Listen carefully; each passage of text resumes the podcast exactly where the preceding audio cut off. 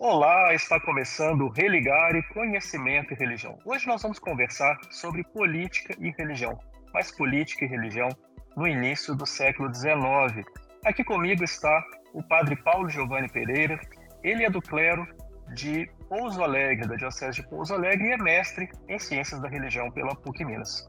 Padre Paulo, seja bem-vindo ao Religare. É um prazer recebê-lo aqui. Prazer é todo meu, Flávio, de estar aqui mais uma vez, nos encontrarmos depois do período de aulas, embora à distância, mas agora poder estar novamente neste encontro é muito bom. Sim. Bem, a gente vai conversar daqui a pouco com, com o Paulo, mas eu queria conversar com você para saber se você já se inscreveu no nosso canal no YouTube. Procure por Religar e Conhecimento Religião. E aí você vai conseguir acessar a nossa página inscreva-se no canal e marque no sininho, porque aí você vai ser sempre avisado, avisada de quando um novo programa for ao ar. Curta os nossos programas, compartilhe. Você está no caminho, está fazendo uma caminhada, está é, no carro, quer ouvir o Religare? Você pode ouvir também os podcasts do Religare. Aí você procura no Spotify ou em outros desenvolvedores e você vai encontrar os nossos programas. Paulo, você fez um, um estudo não é sobre política e, e religião na, na, região onde você vive, no sul de Minas, estudando um caso muito particular. Mas antes da gente conhecer um pouco mais sobre a sua pesquisa, eu gostaria de conhecer, saber, né, dos, a partir da sua pesquisa, o que é que nós poderíamos falar desse início do século XIX no contexto brasileiro. Flávio, o, assim, o início do século XIX é um período de muitas mudanças para o Brasil. Porque o Brasil, enquanto colônia, a América Portuguesa, ele vai ser composto por várias capitanias e que não tem tanta relação entre elas. Elas são independentes e estão vinculadas à metrópole. Neste começo do século XIX, nós vamos ter um fato de suma importância para a história nacional, que vai ser a vinda da família real portuguesa para o Brasil, é, fazendo com que o Rio de Janeiro se torne de fato a capital do reino é, lusitano. Então, com isto, o Brasil ele passa, deixa de ser de fato apenas uma colônia para abrigar a capital. E depois também o Brasil ele vai ser elevado à condição de reino. Então ele já deixa de ser propriamente uma colônia para ser um reino, parte do reino português. Vai ser o Reino Unido de, de Portugal, Brasil e Algarves. Então, este reino ele muda o status é, do Brasil e até mesmo o status das antigas capitanias que passam a ser províncias, ganhando mais autonomia dentro do reino português. Como é que, que são as relações entre igreja e o Estado, né, é, nesse nesse período? Então, nesse período, a gente precisa tomar cuidado para a gente não cometer o anacronismo, da gente acreditar que a religião, que a igreja, sobretudo nesse período, ela seja entendida como nós entendemos hoje, como uma instituição à parte. A Igreja Católica ela é, é um departamento de Estado. Ela está dentro do regime do padroado, na qual o governo português, o rei português, ele assume a obrigação diante do Vaticano, diante da, do Papa, de estar evangelizando também. Então, o Estado português ele assume essa missão de evangelizar e tem as suas obrigações. Então, a religião ela está vinculada com o Estado. O ser português é ser católico nesse período. Então, está intimamente ligado. E isso vai fazer com que as relações religião e Estado, sobretudo a questão da igreja como Estado, elas você não consiga dissociar, embora é possível separar, perceber as diferenças, mas você não consegue dissociar de maneira que nesse período elas estavam profundamente unidas. E, e também vai ser um período em que nós vamos perceber mudanças dentro das políticas, vindo com uma política regalista e depois a tendência vai ser mudar para uma política mais ultramontana. Primeiro essa que regalista. Que é isso, Paulo? É, o que, que é esse né? política regalista, política ultramontana.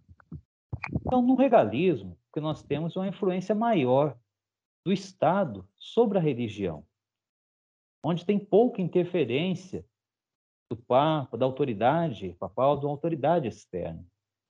E o Estado, ele acaba influenciando mais na religião. Então, as determinações do governante, o monarca, ele acaba assumindo mais questões religiosas. E até mesmo questões que são de documentos papais, precisam da aprovação do Estado para estar sendo assumido para a comunidade. Enquanto que o ultramontanismo, nós já percebemos daí uma autoridade maior do Papa e uma maior autonomia da religião face ao Estado. Então, nós vamos ter nesse período já o começo de, uma, de um processo na qual essas vão, nós vamos ver essas mudanças acontecendo. Nós vamos ter parte de alguns, alguns clérigos que vão defender uma visão mais de um afastamento maior já da igreja com relação ao Estado, enquanto que outros acreditavam que o Estado deveria estar eh, ainda desenvolvendo essas questões religiosas, estar envolvido como é que, que, se dá a relação com uma perspectiva política assim mais liberal do, do império? Assim, há alguma tensão aí nessa, nessa relação? É interessante nós notarmos nesse período que os clérigos que estão na política eles são liberais, defendem posturas liberais. E, ao mesmo tempo, eles não defendem uma mudança do status quo radical, porque eles defendem ainda a permanência do regime do padroado e da interferência do aparato é, político na religião. Inclusive, eles é, vão defender que até mudanças de comportamento, de na área de moral, sejam determinadas pelo Estado, como nós vamos ver, por exemplo, do Feijó.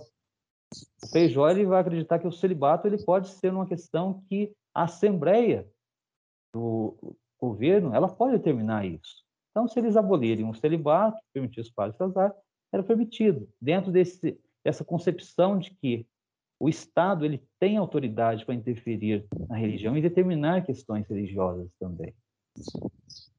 Compreendo. Bem, você fez um estudo é, sobre um jornal, um padre político, né? É, e que, aí concentrado na região do, do sul de Minas. Como contextualiza para nós, a gente vai deixar para falar do jornal, do padre político no segundo bloco, no segundo momento da nossa conversa, mas contextualiza um pouco para nós, né? Aí o sul de Minas, nessa primeira metade é, do século XIX, é, para a gente poder entender depois a atuação do padre político. O padre o Bento, sen... né? É, o, padre, o, senador, padre e senador depois José Bento. É, essa realidade vai ser uma realidade bem interessante o sul de Minas, porque o sul de Minas ele está na divisa com São Paulo e próximo da capital é, da, província, da futura província de São Paulo, da antiga capitania de São Paulo.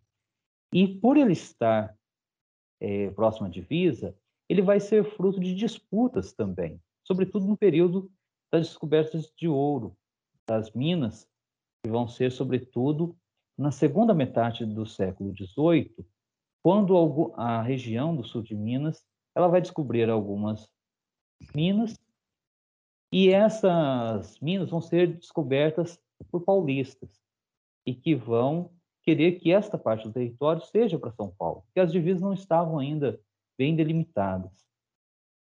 E essa região ela vai se desenvolver justamente nesse atrito, como uma ponte entre Minas e São Paulo.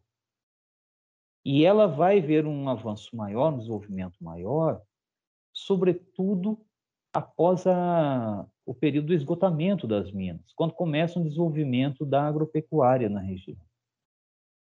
Porque muitos que moravam na região central do que hoje é o estado de Minas, eles vão migrar para a região do sul e vão desenvolver essas atividades agropastoris. E isso vai fazer com que a região ela ganhe maior importância e a figura de José Bento vai se encaixar dentro desse contexto, porque ele vai ser um grande fazendeiro também, de família de fazendeiros, de pessoas importantes da campanha, e que vai depois estudar em São Paulo que a região a oeste do Rio Sapucaí, nessas divisas, nessas disputas, ela ficou pertencendo ao Bispado de São Paulo e não de Mariana. Então, essa parte de Minas, ela estava vinculada no poder religioso ao Bispado de São Paulo, enquanto que politicamente ela estava vinculada a Minas. Então, era alguém que essa região ela fica dividida um pouco, com a alma em São Paulo e com o corpo em Minas. E a, e a política ela vai refletir um pouco isso. As ideias que são predominantes em São Paulo, sobretudo a política liberal, ela vai ter influência nessa primeira metade do século XIX, também reflexo no sul de Minas. E Minas vai acabar assimilando é, esses valores, vai ter um contato maior com essa região. O que, que mais você poderia trazer lá dessa, desse personagem né, que foi objeto da sua, da sua investigação? Eu acredito que a primeira coisa que nós precisamos é redescobrir essa figura. Nós temos um município aqui no sul de Minas que leva o nome em homenagem a ele, que é o município de Senador José Bento.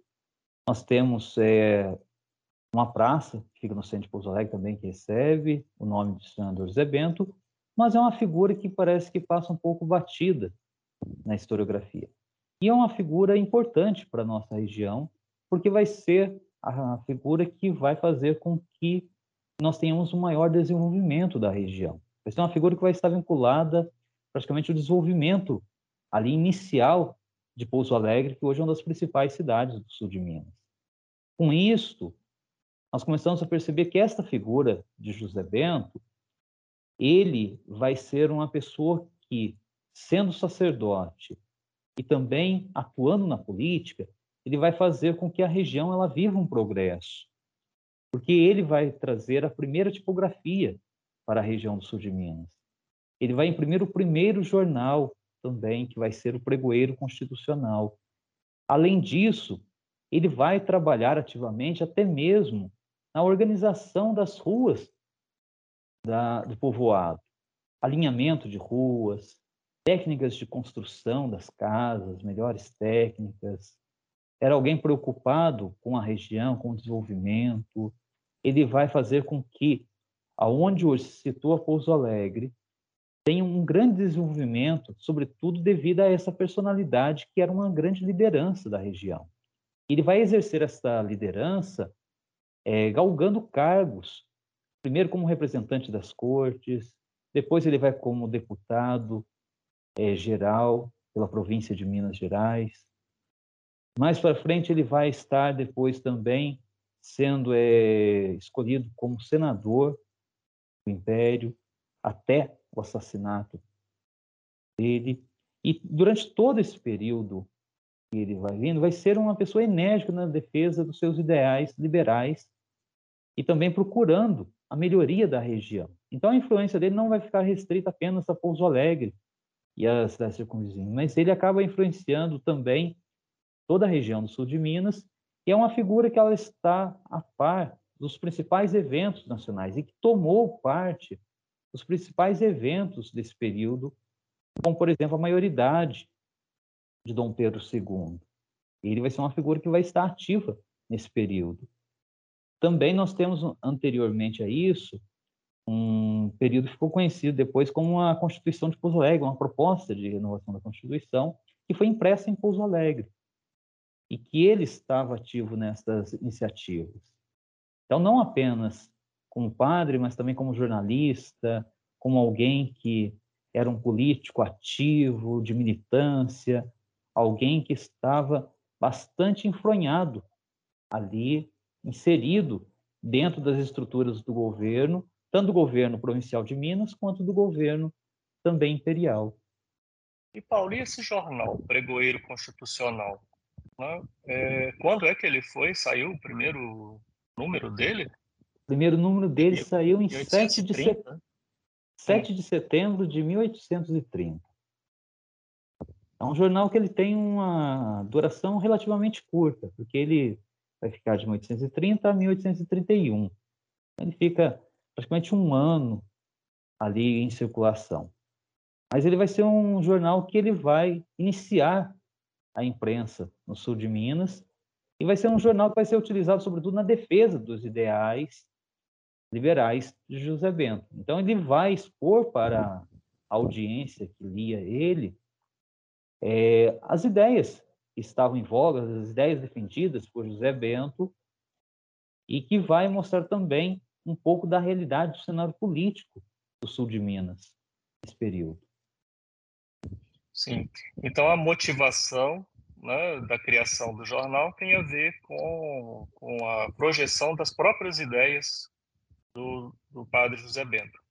Sim, não apenas o púlpito projetava as ideias dele, que enquanto hum. sacerdote católico ele tinha uma inserção dentro da realidade da sua paróquia, mas através do jornal ele conseguia fazer com que o ideário político dele também pudesse ser disseminado, não apenas da onde era a vila da campanha na época, mas também nas regiões próximas, São Paulo, Vale do Paraíba, Ouro Preto, Rio de Janeiro, que era a capital do período. E quais e qual é, é assim o perfil, né? Qual é o ideário político do, do senador e padre José Bento?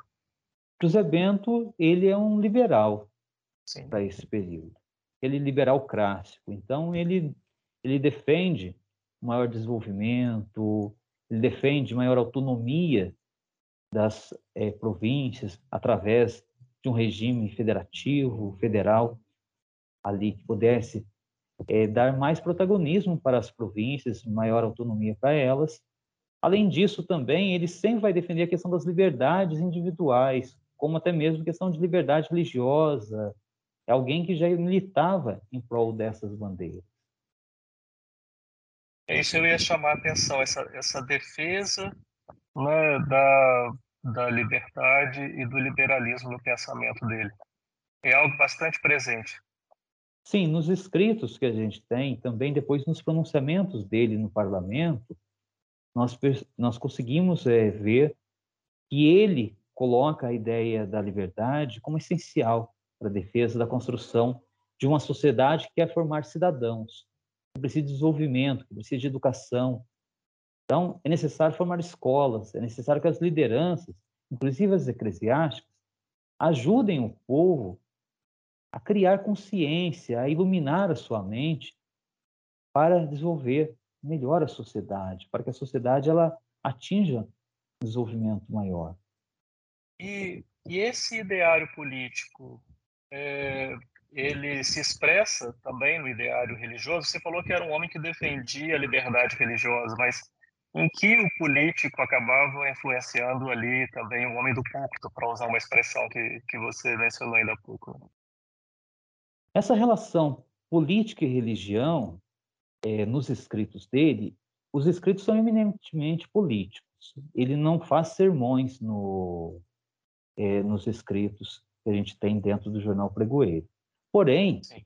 nós percebemos a utilização de linguagem religiosa, então, para convencer os interlocutores, ele procura utilizar uma linguagem que já era familiar para ele. E várias vezes ele utiliza, inclusive, citações bíblicas para reforçar os argumentos. Então, a argumentação dele, muitas vezes, quando ele já não apela mais para o argumento racional e dos autores desse período, ele vai voltar e, e utilizar os argumentos religiosos também. Então, nós vemos que não, ele não separa uma coisa da outra, o que é uma característica bastante comum desse período. Ser padre e ser político não eram situações para este período, digamos assim, completamente divergentes. Esses é, sacerdotes, eles se viam na obrigação de ajudar no desenvolvimento da sociedade, até porque eles eram, inclusive, funcionários públicos, concursados como párocos colados, mantidos pelo Estado. Então, eles se viam nessa condição de ajudar no desenvolvimento da sociedade, do império. Então, a religião e a estrutura estatal, a política, elas estão profundamente vinculadas, uma perpassa a outra nesse período. E, e, Paulo, onde é que fica o acervo com, com os exemplares do, do, do, jornal Pregoeiro Constitucional, aí mesmo em Pouso Alegre?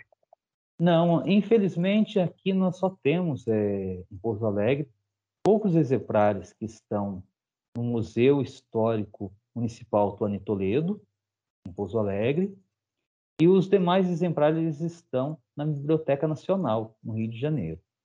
Então, se Nossa. quiser ter acesso completo, hoje também nós temos acesso a esses exemplares que estão digitalizados, e a gente consegue acessar eles lá da Biblioteca Nacional do Rio de Janeiro, de forma online. E para a gente terminar a conversa, como é que, que foi para você né, fazer uma pesquisa em ciências da religião, é, usando da historiografia, né, e fazer uma, uma pesquisa como essa que, que você fez? A gente termina com essa pergunta. Então, para mim, eu acho que foi um, um desafio, assim, foi muito enriquecedor. E foi descobrir justamente uma outra área, a historiografia, com um novo ferramental, possibilitou olhar para a religião de uma forma diferente. E mais do que olhar para a religião, olhar para a religião a partir de uma forma que era a questão do jornal, como elemento para estudo. Então, perceber ah, algo que está situado no século XIX, que tem seu modo de ser num local que está bem situado, e a partir dele poder perceber é, elementos, tanto os elementos políticos, que já são bastante estudados, mas não apenas esses elementos, os elementos também religiosos que estão presentes e que a gente não pode desconsiderar nesse período, porque os elementos é, religiosos eles vão impactar a visão desses personagens é, nesse, nesse período. Então, para mim foi um momento muito interessante, foi um muito enriquecedor. Olha, eu dou os parabéns, então, por seu trabalho. Gostei muito de conhecer e saber mais sobre a história. Eu não conhecia, foi uma oportunidade também para mim, para eu poder aprender sobre, sobre esse assunto. Dou os parabéns a você, o seu orientador, professor Wellington é, Teodoro, do nosso programa de Ciência da Religião, e agradeço muito pela sua participação aqui. O Religar é um projeto de extensão do programa de pós-graduação em Ciências da Religião da PUC Minas. Você pode conhecer as nossas atividades e cursos acessando a nossa página que está em pucminas.br/ppgcr. Religar de hoje fica por aqui. Um abraço muito cordial e até a próxima semana com o um novo Religare Conhecimento e Religião.